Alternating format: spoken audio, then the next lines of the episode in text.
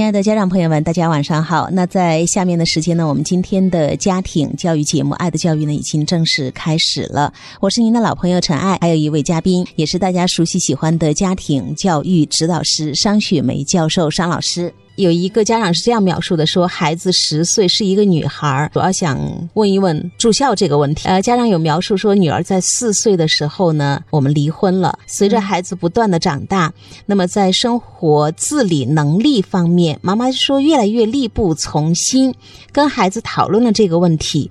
孩子呢，最初是比较抵制的，他比较慢热，怕尿床丢脸。后来呢，不是特别抵制，但是是处在一种不置可否的状态。家长的困惑是，对于女孩子住校有什么优势啊、劣势啊？说有没有一些统计数据可以作为参考啊？标准有哪些呀？可以做哪些准备？包括这个心理还有能力上的。家长有描述，就是孩子的状况呢是比较胆小，而且最近因为有。有他以前同班同学到其他学校去上学了，所以呢也会跟妈妈一起讨论关于友谊的看法。呃，觉得自己目前朋友太少，离开一个少一个。对于学习上面呢，就是比较抵制数学。我能感受到他想被认可，我也希望自己可以做一些能够帮助他冲破挑战的事情。我们一点一点的来聊一聊。首先是关于住校这个问题啊。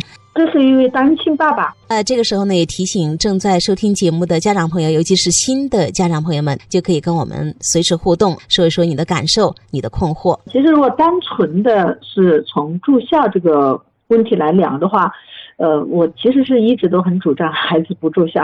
可能这个观点有一些极端，那是因为我曾经在女儿小的时候，我让她去住过两年的校，我到现在为止都非常的后悔。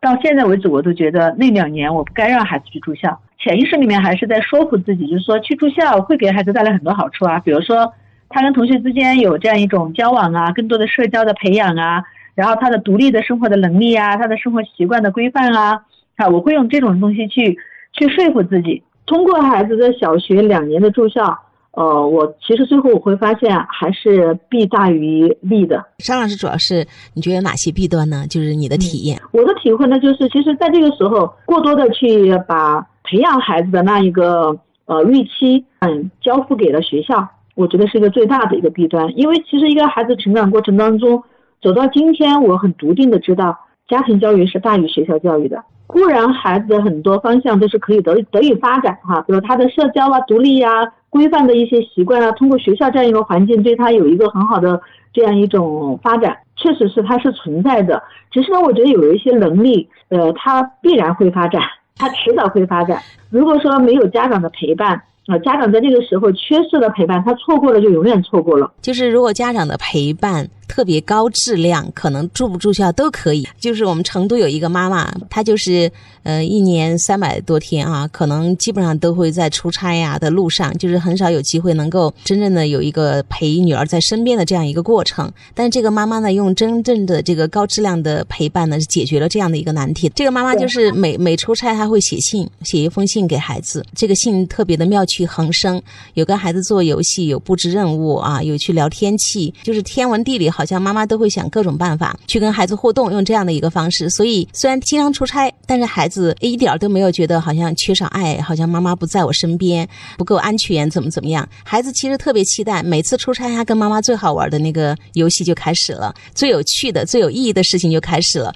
所以我现在觉得有一种表达，就是如果有高质量的陪伴和爱的话，呃，我们说这个爱在哪儿，家就在哪儿。但是呢，我们一般建议就是家长如果你能克服一些困难，我们说。在早期嘛，陪伴孩子在身边，真的那个感觉不一样。但是还有一点，为什么我说家庭质量，爸爸妈妈的状态是最关键的？所以住校呢，反而退而其次。如果家里那个土壤不好，我们说天天都狂风暴雨的，住校可能对孩子来说又是一种解脱啊，避风港。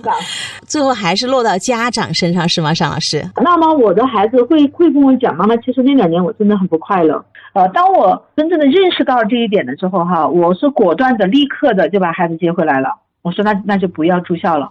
后来我女儿在读初中的时候，我都是呃为了更多的时间陪伴她，还在学校旁边租了房子。然后她在高中的时候，她这个时候是很非常欣喜的啊，我真的好想去住校啊。然后读高中的时候是住校了，住到高二年级的时候。然后她觉得，哎，我我还是想走读了啊。这个时候我们又开始走读了。然后你会发现，其实住不住校其实不是最重要的，还是要根据呃家长你你个人的那种生活的状态，你个人的这种情绪的状态啊，你跟孩子之间互动的状态，呃，就是孩子个体的那个状态。